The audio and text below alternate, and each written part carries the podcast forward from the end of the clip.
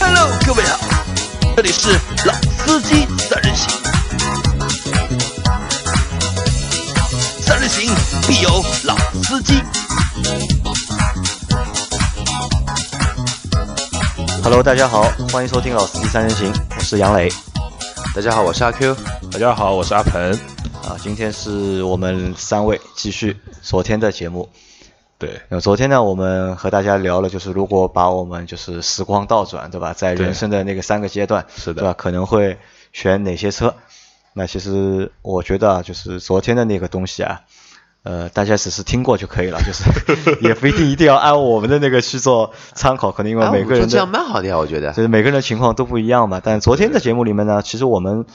我们把其实我们把我们心里的那个就是心愿单啊，就等于、嗯因为每个人都有一个心愿单嘛，就是他想在什么时段买什么车，在什么情况买什么车，每个人其实都是有一个心愿单的，对吧？就是 YY，啊，就 YY 吧，就我就是就算 YY 吧，也算一个就是人生的目标，或者是一个对就是呃，不能说人生，因为我上个星期我们刚做过这个节目，我们要把汽车这件东西要看成身外之物，对吧？不要把这个东西看得太重，它只占我们生活当中的一点点，对吧？不能把它上升到人生的目标的嗯，只是我们的一个就是小小的一个目标。对那在我们昨天的节目里面，就是大家都说了，就是在不同阶段想要什么样的车，嗯对吧？阿鹏他说他想要 smart，然后他想要三系的把宝马一系，啊、宝马一系，然后还有对三三系系的的 GT，, GT 对吧？然后阿 Q 呢想要的是福克斯，然后敞篷 smart smart 啊敞篷的 smart，敞篷一定要 smart 敞啊篷，敞篷的 smart，对吧天空都是他的。嗯然后还要那个 G 幺八。呃，对对吧？？九幺八。然后我要的两个车呢，还是比较常规的车，但是在我们的真实的生活当中，就是可能是反过来的。特别是阿鹏选的那三辆车，阿鹏选的那三辆车，我们昨天都觉得就是有点诧异，对吧？因为我们觉得那几辆车都是小众车，三 GT 不算差异吧，啊，我觉三得级相 T 对还行然后。我反而觉得有三级 T 比较差一 点。我说你你在大学毕业的时候选一个 smart，然后在快结婚的时候选一个宝马一系的，我觉得都还可以。我哎觉得。那那你觉因为得，哎那两那两辆车我都有，按照你的想法，那你觉得我应该如果不选三 GT，我应该选什么？你你觉得我我？觉得嘛应该正常点吧。我觉得可能选个 A 四啊，或者是 C 两百啊，或者宝马三系啊，或者五系啊。但我觉得因为你的个子比较大嘛，呃，甚至可能我觉 得你选一个 SUV 也有可能，啊嗯但也蛮奇怪的，就是在我们昨天节目里面，我们三个人的就是心愿单里面，嗯都没有 SUV，都没有哎， SUV，这个是什么原因？这个可能有恐高症吧？有恐高啊还症，啊有恐高症你们两位 SUV 比都较高身高那么高，还有恐高症，对，因为呃上层的呼吸呃空气呼吸的太多了，需要去呼吸一下相对来说层面比较低的一些空气我。觉得 SUV 的话，就像你选帕萨特一样，你选帕萨特，你会觉得你在工作；你如果选了 SUV 以后，你会觉得我我的后面有人，就是我后面载着载着谁，载着谁，载着谁，或者我会，反正我我觉得 SUV 反正给我的感觉是有点有点怪怪的。但是有一种 SUV，是真的能够去很远的地方玩的那种 SUV，我会喜欢，因为它给我的那种感觉、那种意象化的符号是不一样的。其实我觉得车子对我来讲，这些东西很重要。啊，那可能就是每个人的想法不一样。我不选 SUV 的原因呢，就我觉得你个子小，啊，对的，我和你是反过来像无的。人驾驶，啊，对的，我觉得我人太矮但了是。越是个子小的人，越是喜欢 SUV 啊，这也有人有这种心理，但是啊我觉得我个子比较小嘛，然后做 SUV 如果买一个大的 SUV 呢，就是我觉得爬上爬下 比较累。那就是证明我们那个全全球第一套全无人驾驶系统已经都开发出来了。其实啊是杨磊 在在开，好吧，那我们昨天说的车里面，就是比如说 GT 也好，就是三系的 GT 也好，嗯，一系也好，或者 Smart 也好，敞篷版的 Smart 也好，那我觉得这个都是小众车，对，有可能很多人就是不一定觉得它是小众车，但我觉得它是小众车。然后这一期呢，我们就会和大家聊一聊，就是小众车。那我们先和大家先，我们先三位先讨论一下，我们三位先讨论一下，就是我们先给小众车下一个定义，就你们几你们两位觉得就是什么样的车算是小众车我觉得就是一句话呀，就是你买我推荐，真买我不买。啊？就是 推荐你会推荐的，对吧？啊但是真的让你去买，你是不会去买的。啊，我觉得是这个感觉。这个观点非常赞同。那阿 Q 呢？你有你有什么就是补充的吧？补充的啊，呃，小众车必须要有品质。小众车必须要品对，质，这个品质可能说就是，呃，换一个维度的逼格，就是一定要高一些。嗯那比如说，我喜欢长鹏 Smart，你没有车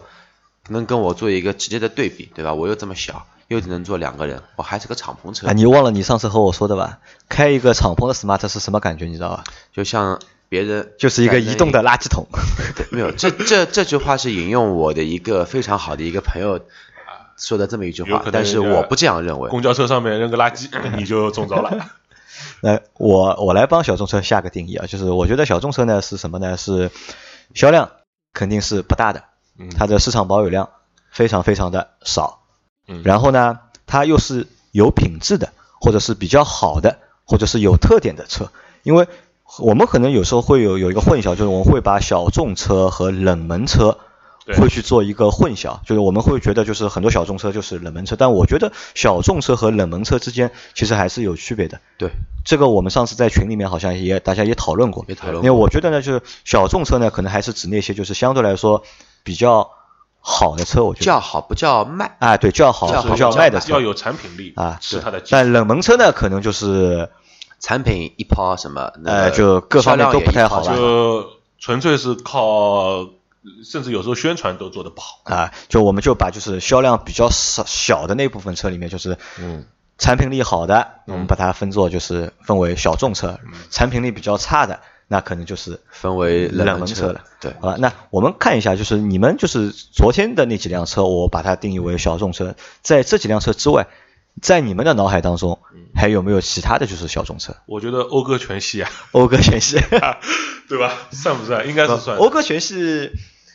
在中国可能算，在北美肯定就不啊北能、美不能算了。嗯我就说在我们现在这里嘛，对吧？因为我记得我在美国，我我基本上路上的讴歌，甚至是比雷克萨斯其实还要多。啊对，讴歌的车其实早期的讴歌车特点非常鲜明，它其实走了有一点像那种凯迪拉克这种感觉，全部都是有棱有角、刀锋式的这种切割线，感觉哎呀这个车很牛逼的，但是，哎，就是不管你是哪个天王过来做广告，它的效果还就是不见疗效，啊最后连天王都不帮你搞了，哎，这两年开始又开始有有一些复苏了。那我觉得这跟它它的国产有 MDX 关。我不知道卖的现在好不好。我觉得这跟这讴歌这两年的复苏呢，可能跟它的国产化有关系。而且我我一直很搞不明白的就是，除了比亚迪，还有哪个车子它上面的那些按键上面有中文的？讴歌是我看到的为数不多的一个，而且人家讴歌还是整车进口的，我也不知道它这个按键是从哪里买来的。问比亚迪吗？ 问比亚迪 但是中国先生产好，然后出口 到转内销了，啊，然后再内销，知道吧？呃，那这个所以成本也蛮大的。所以说我所以说讴歌的东西呢，确实是好的。啊，但你是觉得它讴价歌全系都是我觉小得都众算车冷啊？门车，应该都算吧。呃，冷门算，但是如果说是小小众众，啊小小众，小众我觉得。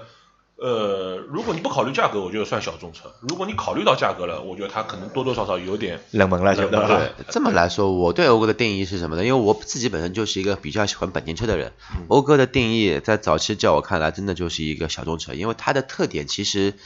没有这么的，就是同价位同级别，它的特点其实没有这么的有优势。你包括今年的 TL，包括后面的那个 AL，还有后来出的 MTX，除了 MTX 这个产品特色非常鲜明之外，它四驱好，对它的这套电控四驱做的是好。对，那你说三点五自吸的 TL 又是个前驱，呃，你让你你让三个刘德华来做代言，嗯那这个代言的成本其实它还不如宝马的一句话说我是后驱车，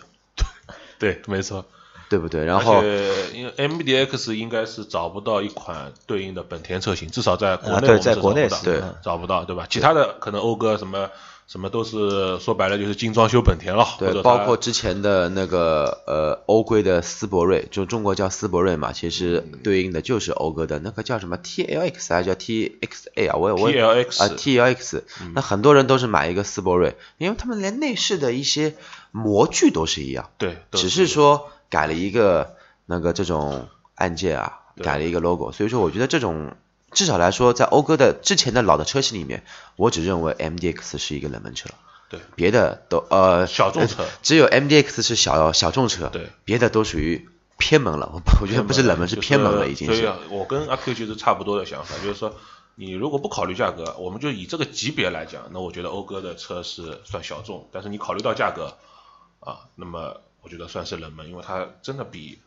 同级别的这个本田贵太多，有的甚至可以贵到一辆买两辆了翻倍哎对就是一翻台一讴倍歌买两台本田。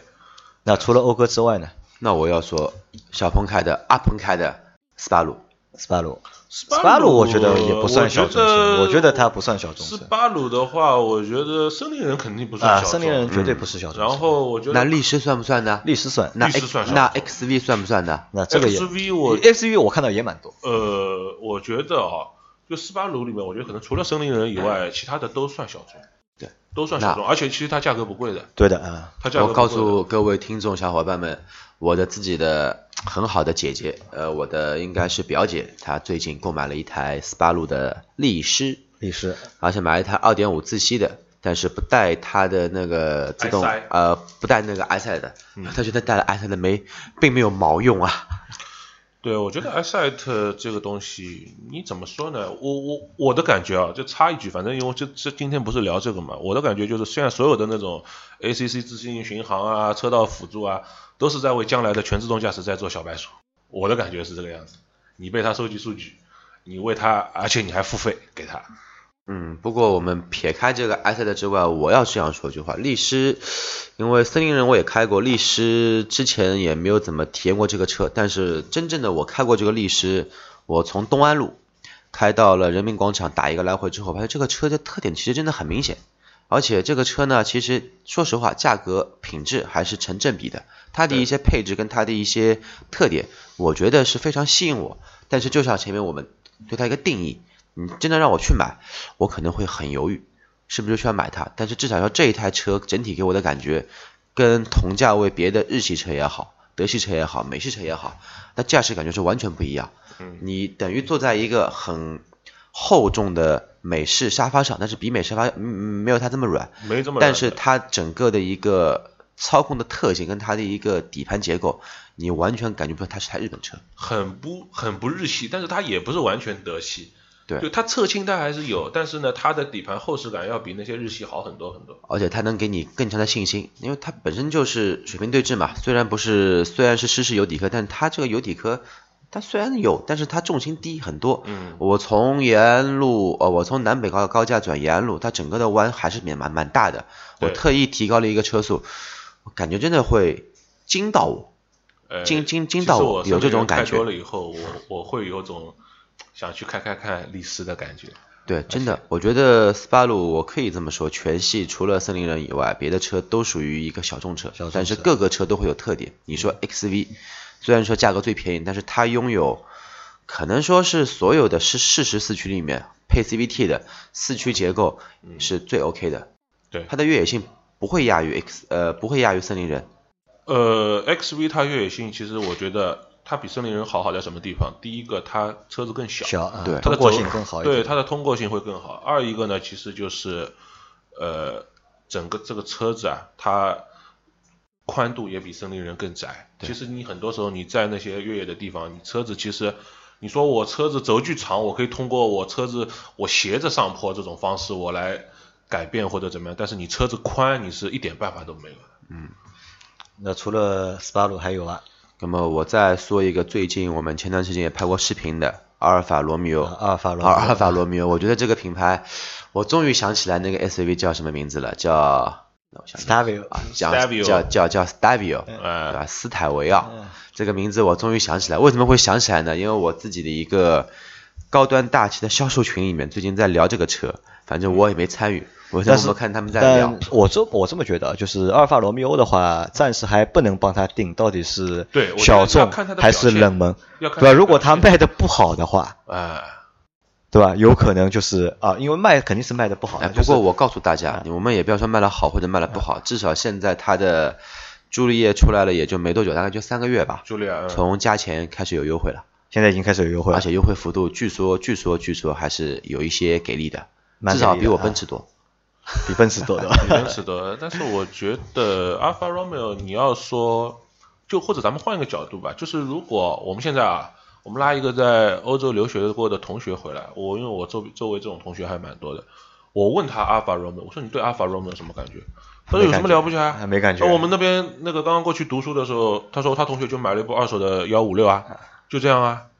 就没感觉对他的感觉，他他就觉得这个牌子可能还没有宝马啊，就是那个么大好众嘛，我觉得。啊、就就是还没有宝马或者奔驰 C、宝马三系来的好你。要这么想，这个菲亚特集团它的战略也很清楚，我低端的。拉得很低的吧像像像像大众品牌下面的，像做斯柯达、像雪佛兰一样，对吧？对对我弄一个兰奇亚，我稍微有、啊类似于我稍微有一点品质的，我搞个自己的大众标，我搞我搞一个通用的别克标，那么对就做自己的阿尔法罗密欧。再牛逼一些的，那么你就买我的顶级产品，啊你你去买玛莎，对你去买法拉利。其实我觉得，呃，可能某种程度上，这个对吧？呃，估计上次的那个高尔夫的妹妹子要喷我了，这个被过于的夸大化了，我觉得。呃，也不能说夸大吧，因为其实每个人他对于新的事物还是多多少少他会觉得有种有种新鲜感嘛，所以我觉得我们现在就像是看到一个美女的第一眼，你所有的感觉都是都是不作数的，你知道，因为现在你脑子现在是属于发热的状但态。我不认为这个是个美女。 啊，我也这么觉得的。呃我如果你觉得是美女，我觉得阿鹏，我们下次节目估计没我有哦其实碰到我了。我我我挺喜欢他那个嘴的，没有，我觉得是这样，因为我对阿尔法罗密欧的定义还是怎么样呢？就是我觉得它还是非常挑人的，嗯，它不是单单小众那么简单，它可能是真的挑人。它对用户的这个文化水平啊，或者是艺术这个修养啊，嗯我觉得你要达到一定的程度，你才能够读懂这辆车。你也就是说，我们两个人是啊没有我文们化底蕴，啊没对有我我们觉得两个我觉得人我啊们不配啊，我觉觉得我我们这种不配屌丝绝对是看不懂这辆车的，我觉啊得嗯不。配，说实话，我们是不配这个车的。那还有吧，还有你，因为你们前面说的都是品牌嘛，对吧？阿尔法罗密欧、嗯讴歌，然后斯巴鲁，有没有什么就是单个车型对吧？对单个车型的那些就是热门品牌下面的，就是一些就是比较小众的车型？吉姆尼算吧，吉姆尼吉姆可尼以算可以对算吧？算，我因为它，咱们真的说，就是单说越野啊，嗯其实吉姆尼是个非常变态的，而且我我认为它甚至比普拉多啊这种啊，对，我们传但统意义上你考虑过吧？吉姆尼为什么在中国算是一个小众车？为什么在中国卖不动？我觉得中国可能他对于 SUV 的第一要理解的的大，啊，对的，因为可能我觉得中国人对 SUV 的理解不是越野，对而是一个尺寸而是一个对吧派头。啊，就是所以你吉姆尼这种车就很吃亏，就你不能说你不能说你给他一个吉姆尼，然后他觉得他就是感觉他买了一个穿着高跟鞋的 smart 四门，嗯，但私是人可以车这么来对吧说，阿鹏说吉姆尼越野能力很变态，这个我赞同，但是前提条件是有很深度的改装在。如果说你拿一个素车，对去做一些很，你跟着普拉多走，你去跟，你别你你不要说跟普拉多走，你如果说跟着有可能都跟不了斯巴哎鲁 H 五走对吧？你跟一个哈佛 H 五，啊，对的，你走一些特别极端、特别陡的一些坡，它动力弊端其实就非常非常的明显。对如果说你肯做一些适当的改装，其实这个车还是不错的，对，对吧？动力是吉姆尼的一个短那板。么我说一个车车型啊，呃，现在来说是，它本身它曾经很辉煌过，而且辉辉煌了很多年，在中国也是红极一时。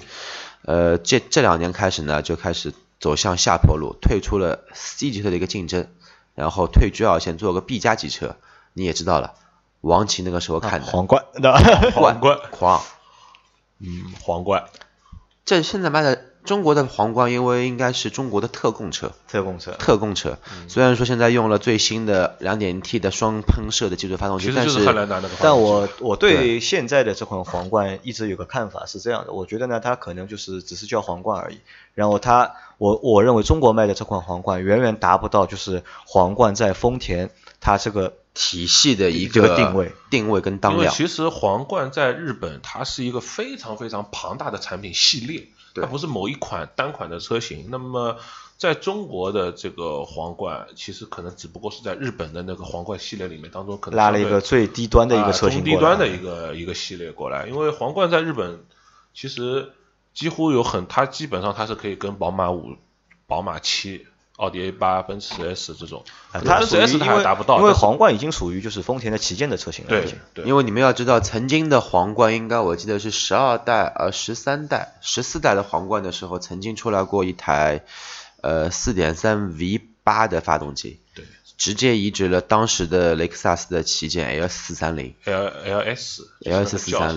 对对直接移植过，那个车的售价我印象很深，是七十九万八，八十万的车价，你买一台八缸的皇冠，后驱六速的自动挡，主要是八缸，在那个时候，八缸就是八分尊严啊，对，在那个时候，呃，与其能匹配的也就只有 A 六，但是 A 六的四点二卖的价格更加夸张，嗯，所以说我觉得皇冠是一台我认为落寞的一台车，而且它现在我觉得你说它小众吧，其实已经有一些对它，嗯，有有有一些褒奖在里面了，觉得它更多的现在。嗯，我也杨磊阿鹏，你如果说你花个二十五万你买个车，你会想到有皇冠这个车吗？我会想到，但我肯定不会买啊、我想都想不到。我肯定不会 买，不是不是王琦他在看那个因为车，我都把这个车直接忽略到了。因为呢，我知道这个车好，但是我不太喜欢它那个后悬太长了。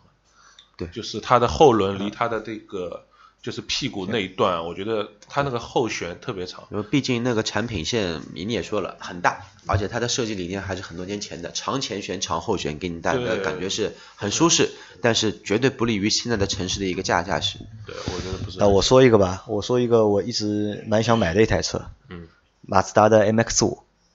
对吧？在它在海外是世界上销量最多的就是敞敞篷篷车车，对的对吧？在在中国的话，基本上。我我估计啊，像上海这种大的城市，我估计上海大概这个车不会超过十辆。呃，食量绝对不止，这样应该不现在绝对不那止，现在我说，现在绝对就是现在朝阳路路二手市场，我看到有很多旧车，很便宜，大概十五万就能呃就能提走。但是哦那我觉得说实在话，MX 五如果是上一代的 MX 五，现在卖十五万，它也不不便宜哦。呃，可能对杨磊来我讲，的呃这个价格他能接受。对我的保守估计，这个而且是比较准确的一个估值，在上海的话，少说也有差不多两百台左右的 MX5， 200台左右但是在因马路为上我开们。觉得少，是因为其实看不到很多 MX 五它都是停在家里的。啊因对为他你可要能知道，我是汽车从业者，我能看到很多二手的 MX 五在卖。你说的十五万，人家一看，杨磊，你就是个老板，就就就就是一坨肉，就是一坨肥肉，一刀斩下去。那正常常这种正常卖车多少钱这的，辆车？像现在最新年份的 MX 五的话，普遍是最后一批在一三年13上款的呀一嗯一三年上牌，一四年上牌的车，这种车的普，如果一三一四的话呢，普遍在十三到十五万之间，看颜色看车况。但是如果说是零九款的话呢，是应该是不会超过十二万，不会十超二过万内12十万出头一些。而且其实从它的那个入手的开票价格来算，它如果现在还能卖个十二三万，甚至十三四万，它的其实折旧已经是非常非常少了。也就是说，这个车的情怀溢价成分是蛮高的。但我觉得这个车，你说在中国好像没有什么太多的一个情怀。有情怀啊，有嗯有情怀情你觉得是有情我怀觉得的这车有情怀，但就是你们有没有开敞篷车的这种情节？我有，我很喜欢敞篷因车为的感觉。你肯定要嘛，因为你对前面还说了你想要一个 smart 的敞篷对版，嘛。而且你也说了，你刚刚说的这句嗯话，我要把你给踢回去。你说我这种想法，可能说是你不会去实现的。那么你看好今年我会不会来实现？啊，好的啊， 但是我对于敞篷车的一个诉求就是，这车首先一定要是敞篷的，这是第一。第二，我是希望这个敞篷车它是一个可以在冬天开的敞篷车，也就是它是它的座椅的背后是带有空调的对吧？带是有热可以景系吹统暖风对的，带热景系统。那呃我如果要满足我这个要求的话，可能一定要到奥迪 A 五或者宝马，宝马四现在有有没有我这个我记不清，但是我宝马我四对，呃我懂你就三我系我理解就你的意思，就其实你的想法和我一样的，就是敞篷版，我们会觉得敞篷版是一个很高级的东西，对吧？嗯然后它一定要是一个至至少要是 BBA 这个等级的，对敞篷版，对吧？如果我换一个什么普通品牌给你的，就你就不不太能接受嗯这个产品，嗯差不多。差不多啊，因为我也是这么想的，因为为我觉我得敞篷它本来就代表了一种精致的生活啊，对对对什对么东对西，因为我一直就是我一直考虑就是买一个就是 MX 五，就可能就玩一玩吧，因为我从来没开过敞篷车，然后我也觉得就是开敞篷车是一个很帅的一个事情。嗯因为我妈一直和我说嘛，我妈一直说你什么时候去借个敞篷车，对吧？啊让我把敞篷打开，对吧？带我出去兜一下风，对吧嗯哎？我也一直想满足我妈妈这个心愿呃，但是我看了一下呢，我身边没有人有敞篷版的车，哎你们说揽胜极光的敞敞篷篷算不算小众，还算冷门？呃，我觉得这个冷门车啊，我觉得绝对不是小众车性价，比太低了，对吧？呃，八十万，呃，丑的一逼哦，而且不我过觉你也得，别说 SUV，我们说不说越野车，SUV 里面能做出来敞篷的，好像就他俩，好像还就只有它。呃牧马人算吧？呃，牧马人牧马我说了人不算越野车的话，如果说你要算越野车的话，北北汽的 BJ 四零也算长长风车，啊，再便宜的陆风 X X 八 X 九还是 X 八也算敞篷车，但是半敞篷。半场分啊，对啊，那么这样你这么说的话，你再买便宜的，对吧？那种那个五菱之光，反正那反正它有大梁的，后面顶割掉也可以做敞篷车。哦，啊这，那个我们前面说的都是合资品牌或者进口品牌啊，想想自主品牌有没有小众车？我觉得你要说观致，观致啊，观致观致我不算我自主不品觉牌得我觉得，观致其实我就算它是自主品牌，但观致因为我们都没开过这个车，然后其实我是这么认为，因为我们嗯对观致的一个看法是怎么样呢？就可能觉得它是一个好东西，但谁都没开过，嗯但它又卖不动，那很有可能也是因为它不是一个好东西。呃，我觉得是这样子，就是我们如果因为像观致这种车嘛，你买它的话，一般你不可能说我为了情怀买单，我更多的其实是为了产品力买单，我是为了性价比买单。但是我觉得它的量已经决定了这个产品的性价比不会高的，因为在这个级别里面，一定是走量走的大的车，它的性价比会高，它的综合的产品能力会高。对，成本会降低嘛，量成大本。会降低啊，所以我觉得观致，我觉得算是个冷门车。哦我也觉得它是然个后冷我门车然后然后还有一个事情就是，现在的观致五的 SUV 大概可以打七五折，打七五折，啊，打七五折嗯可以打也没75用，我觉得，我觉得也没有人对的。因为我觉得得可能是这样，因为自主品牌还是以走走量为主，在它每一款产品的设计就开发，其实都是为了就是嗯跑量，就可能会略微就是损失掉就是个性啊，或者是对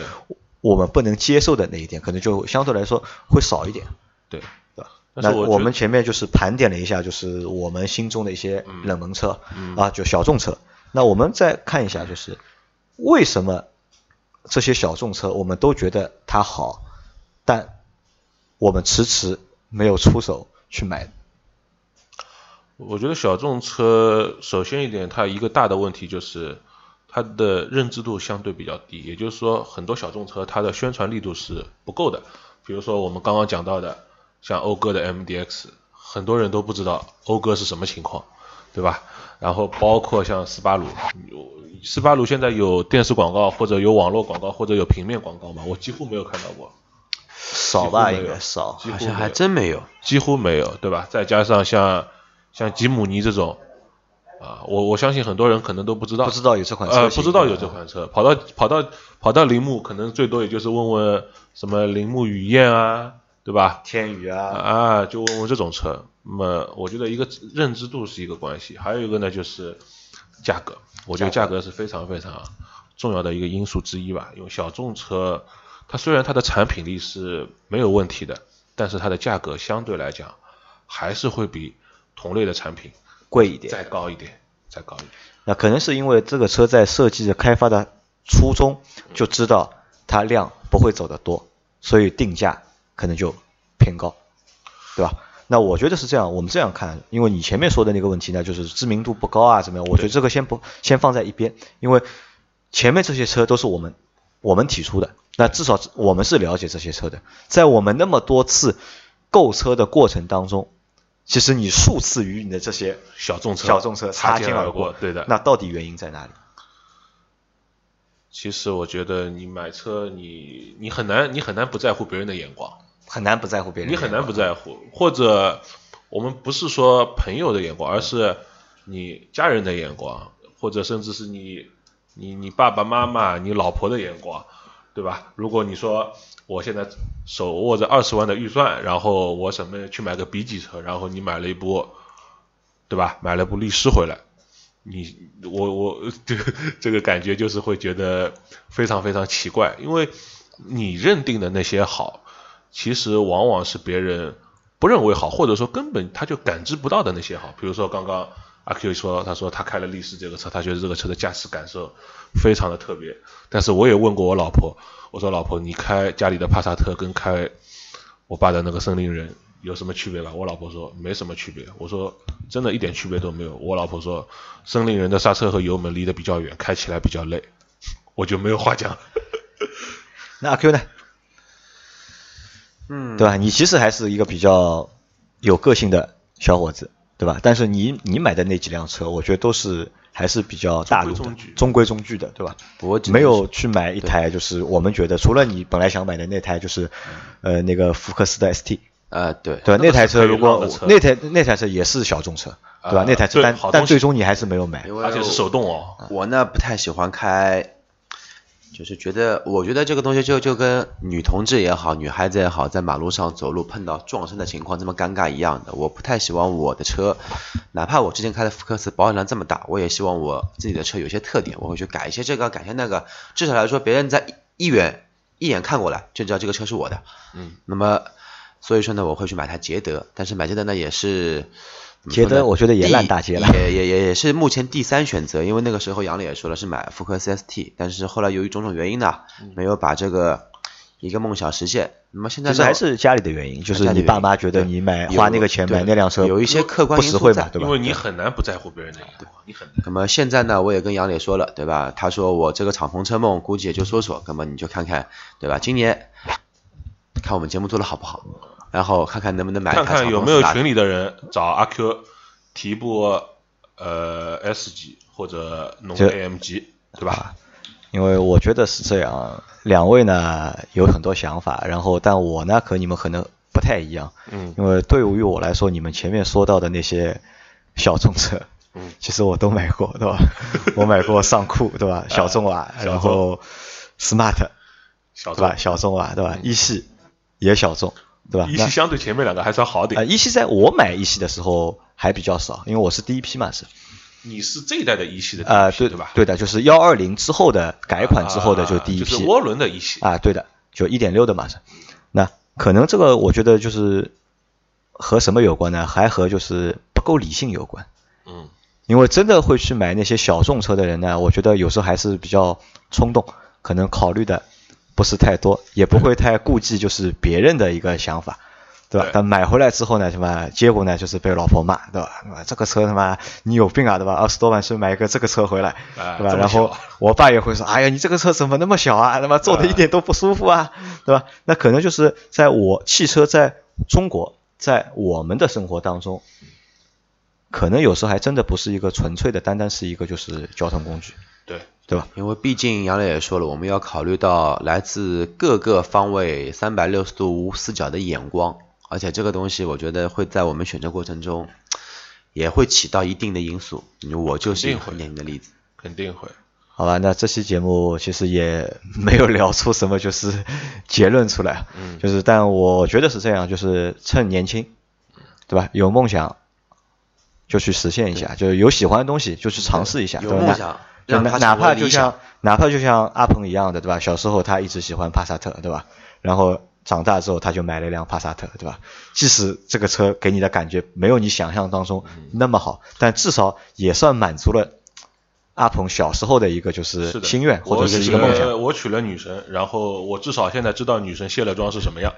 啊，就是这个感觉。还有一个好处是什么呢？还有一个还有一点是什么呢？因为只有你开的车多了，就是小众车你去多开嘛，嗯开多了之后你才能知道，对吧？这个车为什么是 小众车，而不是一个畅销车？对，好吧，那我们这期的节目就到这里了，好的好，吧？谢谢大家，大家拜拜。再拜拜，记得加公众号。